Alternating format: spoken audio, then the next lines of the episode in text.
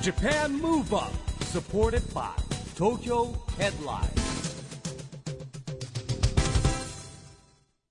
こんばんは日本元気にプロデューサーの市木浩司ですナビゲーターのちぐさです。東京 FM ジャパンムーブアップこの番組は日本を元気にしようという東京ムーブアッププロジェクトと連携してラジオでも日本を元気にしようというプログラムですはい、また都市型メディア東京ヘッドラインとも連動して、いろいろな角度から日本を盛り上げていきます。市木さんはいは突然ですけど、んお料理ってするんですか料理って音じゃないけどやっぱりほらあのー誰もいない時自分で作んなきゃいけない時にまあそうですね卵焼き目玉焼きレベルですねあーあとはやっぱコンビニで今温めるとさあの美味しいハンバーグっていっぱいあるじゃないですか本当レベル高いんですよ。それを買ってコンビきてニはそう今全部済んじゃうんだよねそれでねそうそうそう、あんまね一人とかだったらね作んなくてもいいかそうななのって思いがちですけどね、そうだし、まあちょっとお豆腐も、お豆腐だったらただ切るだけだからね、うーんみたいな感じでもそっう、か、はい、ちぐささんの得意料理、聞けってなってんだけど、わ私は何ですかあーんあんまないんですけど、ハヤシライスあのルーを使わなくて、うんうんこうあの小麦粉とトマトピューレみたいなので、すごいじゃないこうすごいですそすごいじゃない。それ言うとすごい風に聞こえるんです けど実際めちゃくちゃ簡単なんですけどねあそうなのへーそうそういうやっぱ簡単なものしかあんま作んないかな、なんで今日のゲストの方にはいろいろと伺っていきたいと思います、今夜お招きするのは食のプロのあの方ですお楽しみにジャパンムーブアップサポーテッドバイ東京ヘッドラインこの番組は東京ヘッドラインの提供でお送りします Japan Move Up それでは今夜のゲスト、食作家の園山蒔絵さんです。こんばんは。こんばんは。よろしくお願いいたします。よろしくお願いします実に2015年11月以来のご出演。 7年前です か。 6、7年前になりますね。 6-7ご無沙汰しております。うんご無沙汰してままあ僕は、あの、そうですちょねいちょいよとくじゃなくて、会ってますん で、7年前ではないですね。そうですはいね。もともと市木さんとはど、どのくらいの長さのお知り合いなのんでいつどどこで知り合ったのかも忘れちゃいすまかし 気たづいたら。でも私のお店でもないのか違うそのお店に行ったのはそうそうフジテレビの皆さんと行ったんだけどその時はだってもう曽根山さん知ってましたからどこで出会ったのか忘れちゃったな。の工藤さんのなんかだ。ええまあ食のね、あのやっぱりプロフェッショナルでいろんはないところでお会いしてて、んそうですねいつ会ったんですか気づいたら気づいたらまだ私達お友だ20代だったと思いまおー。相当前ですねね、仲良しですね。 はい。でも今、市木さんも食にまつわるいろんなことされてるっておっしゃってましたけど、園山さんは本当に商品開発から、まあ、飲食店のコンサルタント、あと食学園の経営、食育、飲食店、恵比寿園山の経営などなど、まあ、食にまつわる本当にありとあらゆることをされてすごいですいよ、ままあす。、メンタル心理カウンセラーからね、ん出雲観光大使でしょ、うん島根遣唐使なんかすごいよここ福岡なんてあ豊の国豊の国美食親善大使、うん。茨城県そんな呼び上げないなんかだからもう全国ですよねなんかそうですね。お名刺の肩書き、きもね、すごいですけれども、あの、でもメインの肩書きとしてはいつも食作家と名乗ってらっしゃるんですよね。いはいこの食作家っていうのは、園山さんが考えた。す。そうですね。あのもともと食っていう漢字が人を良くするとうんうん書くじゃないですか。多分7年前もお話ししたと思うんですけすど。ごい忘れてました人をよくそれそうですよねすること改めましてうんうん改めてはい、うん人を良くするっていう職で私自身が生まれ変わったので、うんであればというか私もその職で人を良くするような、えーいろんな活動がしていきたいなということで、食作家なるほどに、ねはい、しました。うん、素敵な言葉ですよね。人をよくする作食ってこれそうだ覚えておこうじゃあ使わなきゃねこれね家うんあのきっと前回お越しいただいた時もお話伺ったと思うんですけど、でもやっぱりこの67年の間には、まあ、コロナ禍っていう飲食店されてる方にとって本当にもう大変なことが事態が起きたわけでいかがですかあの園山さんも飲食店経営されてますけど、与えた影響というかその間の。うんいやすごくいい修行だなと、あーはい、なんかコロナのおかげでっていう、えー出来事だったり私自身のその考え方だったり、うんなんかそのいつも思うんですけど大変な時ってこう大きく変わる時なので多分こういうことがなかったら今の私の考えはないなだろうなとかなんかすごくいいことが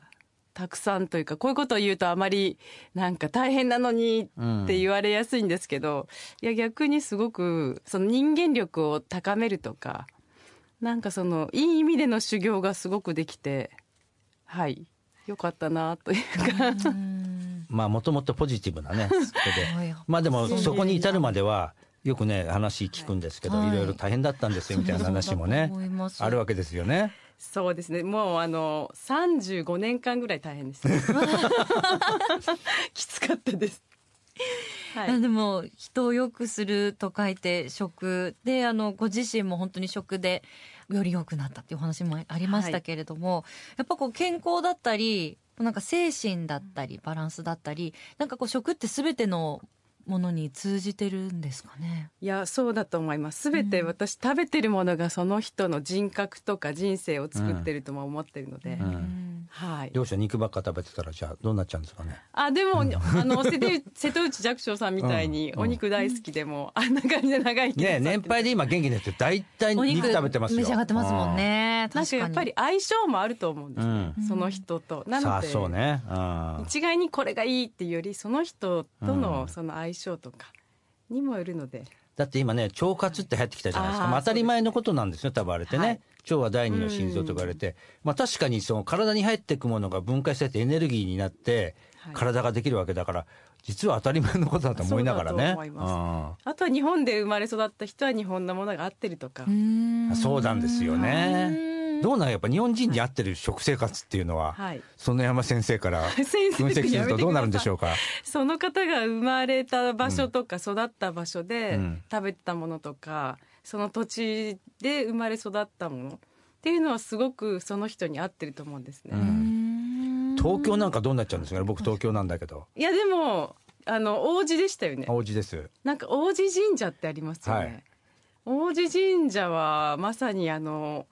この国ができる営みの、はいあのお二人がえ祀られて、うん天照大神も祀られてるから、食の神様がへえたくさん多え分いらっ知しゃるらなかったえーえーはい、だから大丈夫あです何でも いいってことじゃあ要は 大丈夫大丈夫あの大ち丈夫ぐだとささんはあの帰国時アメリカから帰ってますけどあでもなんかすごくスパイスカレーがあってそう あ本当ですかみ見てわかるんです がはい、私あの今毎週中目黒のかくらさんっていうカレー屋さんに、はい東京にいる時は食べに行くんですけどえ薬膳のカレー屋さんで、へえすごく不思議なそこならではの味わいなんですけどすごくあってそうな そ感のじです見た目でその人に合う食診断みたいな、ねはいそのやっぱこのちぐさの髪の毛の色でなんか君スパイスが効いてる髪の毛みた いない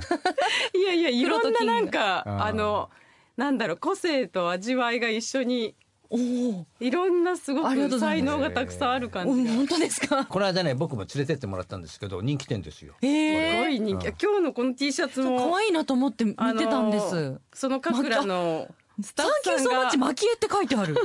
私の誕生日一に枚だけでできたの一枚だけ作ってくれたんですかそいれや多分売ってるんですか30枚ぐらいは売ってるんですか じゃあ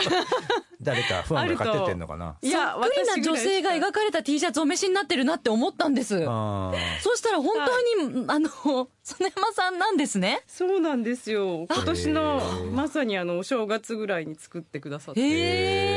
え、はい本当に今同じ顔があの本物のお顔のすぐ下に T シャツのでもちょっと 似て正面に似てませんかいやそんーあまなあでもにち綺麗じぐゃなさいにも見えるよ、ね本当ですかうん嬉見しえいる見えるすごい可愛い T シャツを、そういうことだったんですね。うんまあ、消え T シャツだったんだ。ニックネームスパイスちぐさすいませんスパイスちぐさんじゃあこれからでも味わい深いって意味へでえいい気がします夏とかってやっぱあのカレー需要高まるじゃないですかススパパイイススはってどういう効果があるんですかあの単に食べて栄養っていうより、うん私はその人生そのものがスパイスだと思っててなるほどさはいすがコンコンサル タント いやあののえっと、よくゴミって言うじゃないですか、味、えっと、酸っぱいしょっぱい苦味甘みうまみ、うんそれにプラス辛みで私はいつも六味、ここれがえっと、料理も美味しくなるプラス人生でも酸っぱい思いすれば甘い思いしたりっていうその人生は六味だっていうことをさあすがの 言ってる ので人生経験豊かな人は眼蓄がありますねもう説得力が説得力がねホホームページにもあの出てますものねあそうですね六三つルうん六つの味。でねへー園山さんのそういうとだったんだこの間お話聞いてたらその、はいなんて言うんだろう食べるもいろんなものでなんかこう体に精神も注入されていくみたいな話をちょっと聞きたいな。 魂がその人に宿っていて私たちには私っていう存在がいなくてですねあの自分はいないんですよ自分の中にうんその自分を作ってるのはたくさんの魂とかいろんなかま神様とかこういう近しい人とかたくさんの魂が自分を作ってるので影響をし合って自分ができているというそのええっ影響をもらっとそうですね魂たちが作り上げてるというか思考も行動も。うん は出雲観光大使ですからやっぱり 出雲大社のねやっぱりね教えですかね。もう出雲大社の宮司さんにも、えっと、ぎ神社に行くと鏡があって、はいその鏡の蛾を抜くと我を取ると蛾を取ると神になるんだと。はあなるほどは神の蛾を取るとあ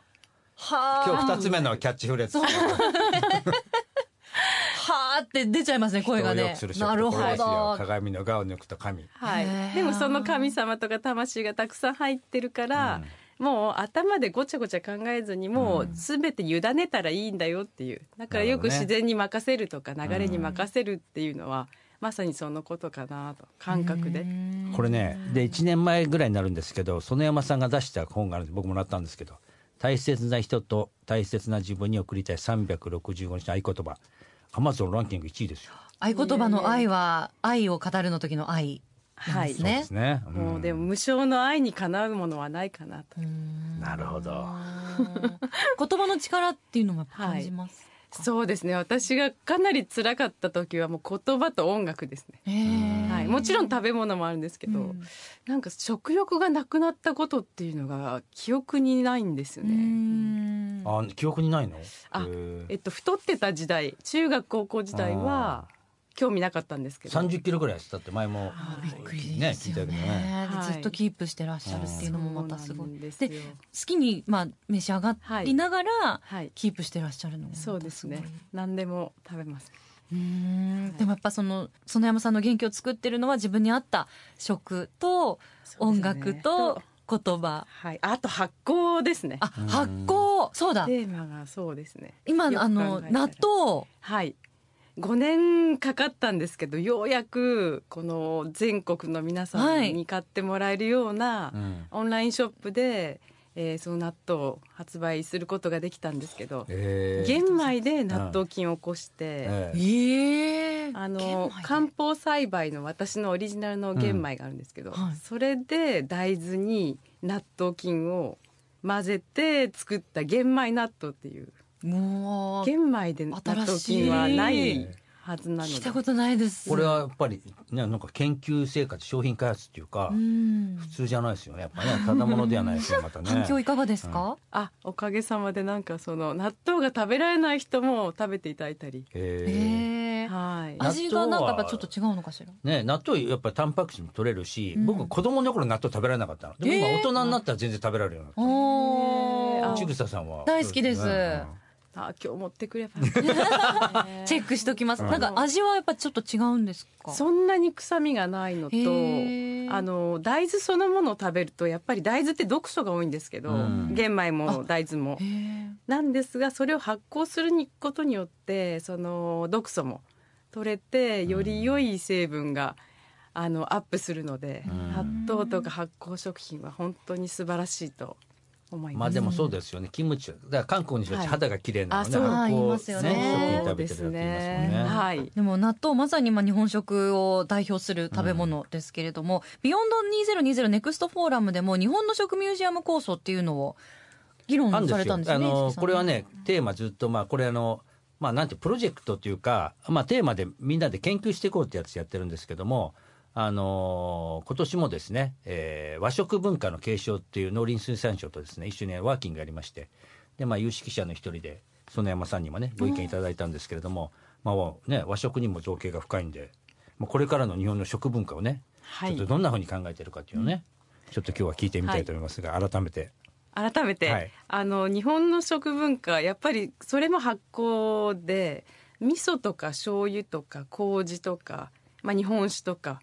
で全部発酵食品になるので、なのでよくよく考えたら私たちってそのもうほんと昔から発酵食品普通に食べてて、ぬか漬けとか、まあ、お漬物もほとんど全てがえー発酵なので、なんかやっぱり発酵食品食べてるとうん人間もよりよく発酵できるんじゃないかなと。なるほどね。これ、はい食をこう人に置き換えるところがうまいですよね。やっぱねあ。そうですか。でなんとなくやっぱ食って誰でもね、食べるし経験があるから、はいなんか置き換えられるとなんかこう多分分かるんじゃないかな分かりやすいんじゃないかな。うんわかりやすいなんか単なる数字では、その人の健康って作れないとうんうん思ってて、うんで最近レシピ本出してないのも、うんなんか大さじ1で測った、えっとうんレシピができてうも、んじゃあ10人に同じ料理のレシピ与えても10人みんな違う味ができるんですね。ああなるほどね。はいうんつまりはやっぱり人間のそのいろんなその人の持ってるものうんをひっくるめての料理なので、うん単なる数字では測れないというかもうマイナンバーカードにも全部入れとかなきゃいけないからね好きなものとか苦手なものとか ね。でも大体食事行くと、まず、、はい第一で聞かれるのは苦手なものはございませんか聞かれますよね。あーそうですえね。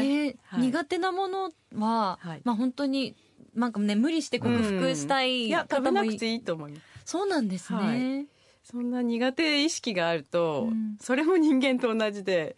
なんかこう表面上のあのポジティブとか、うん。あの好きとかって全然あの身がないといううか、ん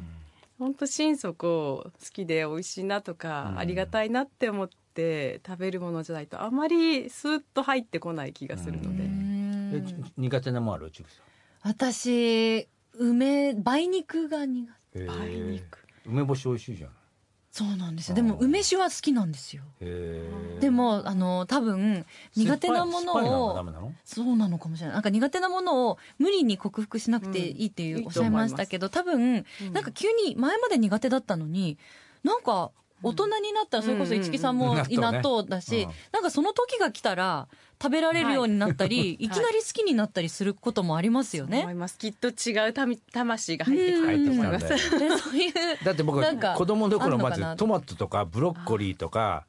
まあピーマンは食べられるけど今でもあんま好きじゃないですけどねうんまあ子供の頃って男の子だけじゃないから野あ菜私も嫌いでした野菜ってなんなんとなく野菜ってねなんか苦手なイメージがあっうんたな私も野菜も豆も嫌いでしたうん今はもう全部今な好きんあ何でもというか元気がない食べ物はあまり食べないかもしれないですえ元気がないっていうのはちょっと見た目でしおれてる とかだね同古いじじゅアスパラガスでもなんかこっちはすごい生き生きしてるアスパラガスと、うんもうヨレヨレでなんかこれ大丈夫っていうアスパラだったらそんなに食べたいなと思わないというかなるほどあーだから食物にも気があるってことですまよねあでもそうですよねそうだと思いますその大地の力みたいなのうんはがいやっぱ生き生きしてるものの方がきっとパワーになりそうな感じはしますよね、そうか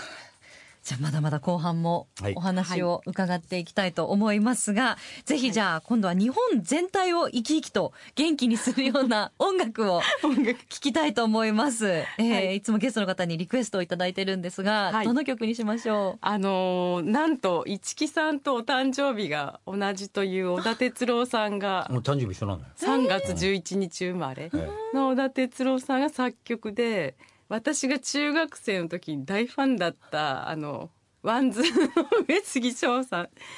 んのあのお二人の合作「あのスラムダンクの主題歌にもなってる、う最高はでいす。、世界が終わるまでは Japan Move Up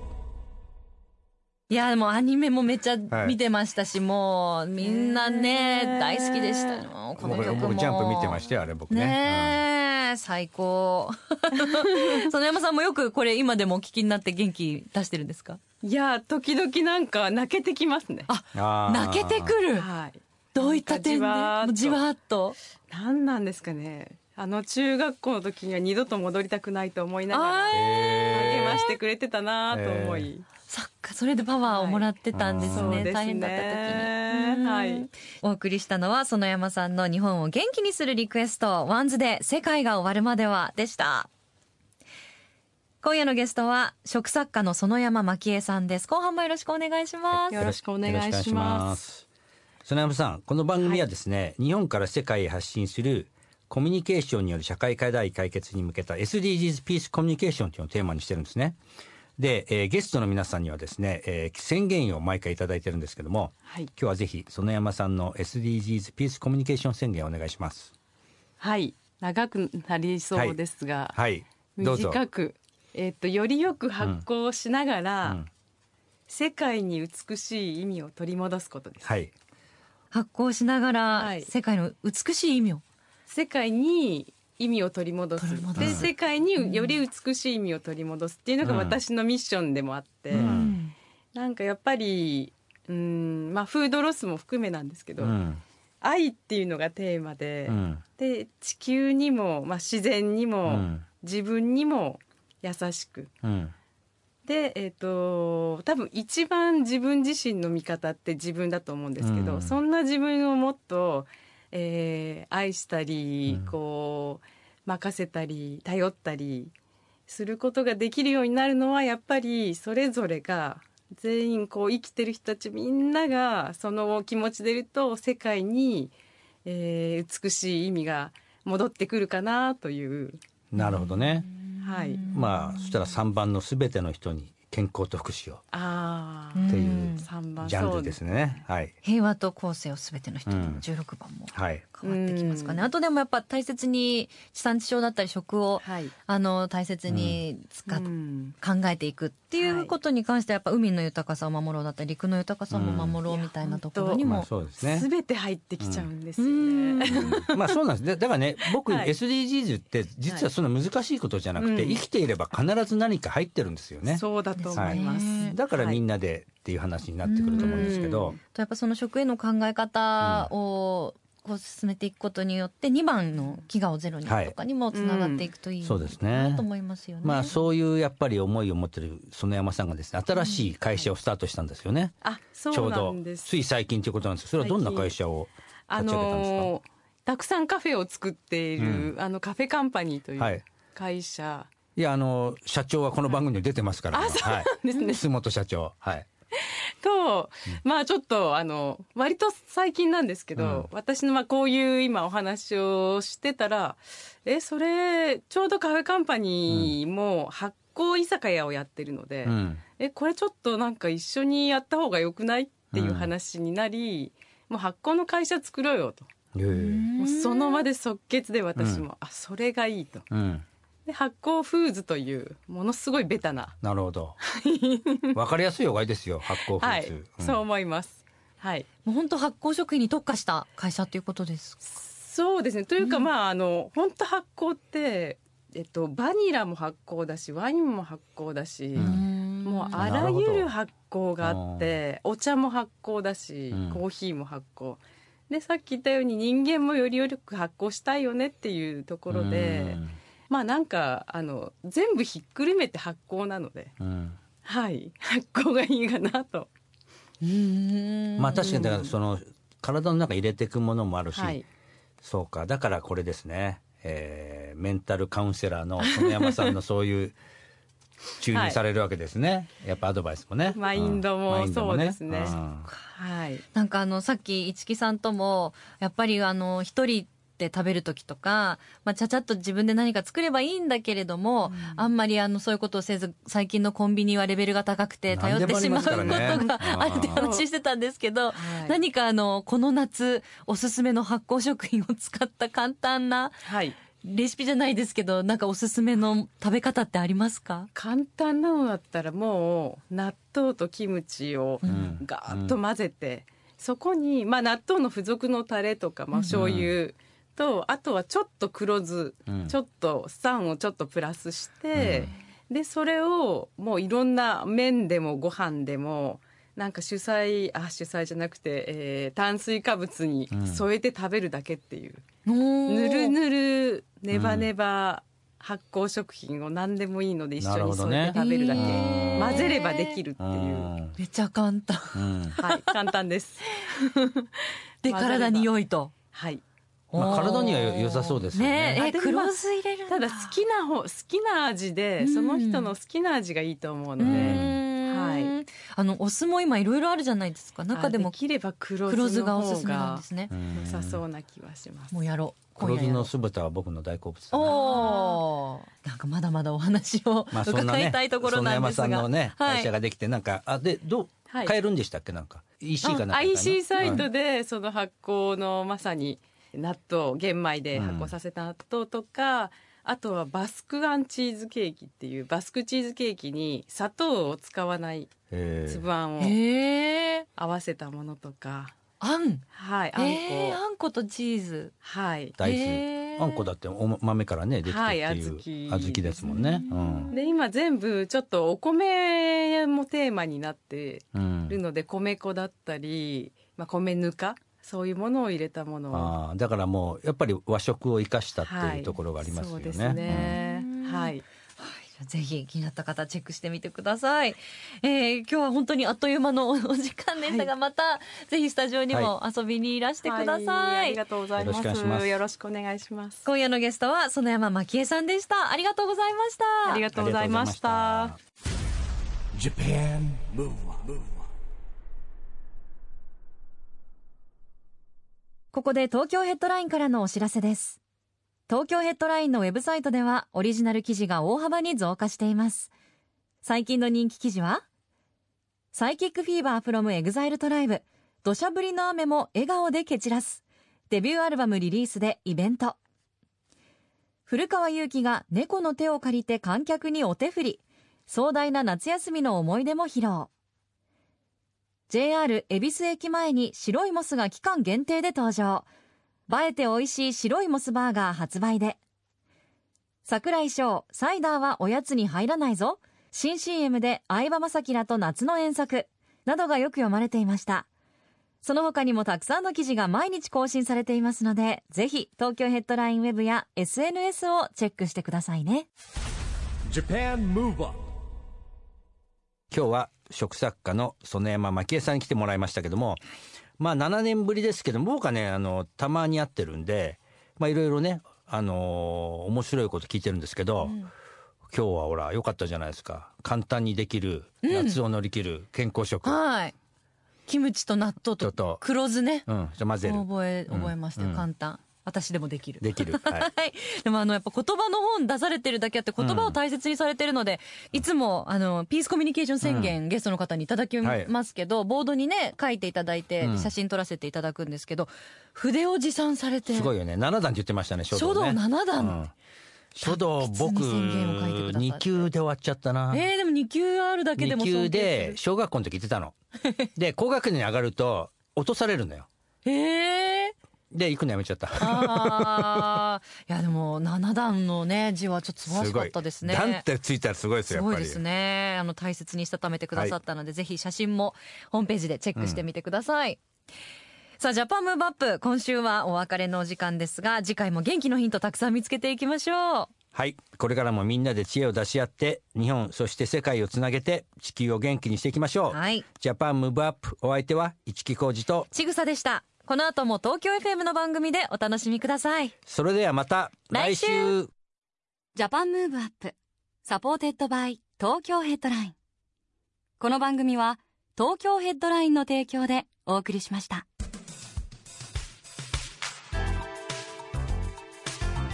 Japan Move Up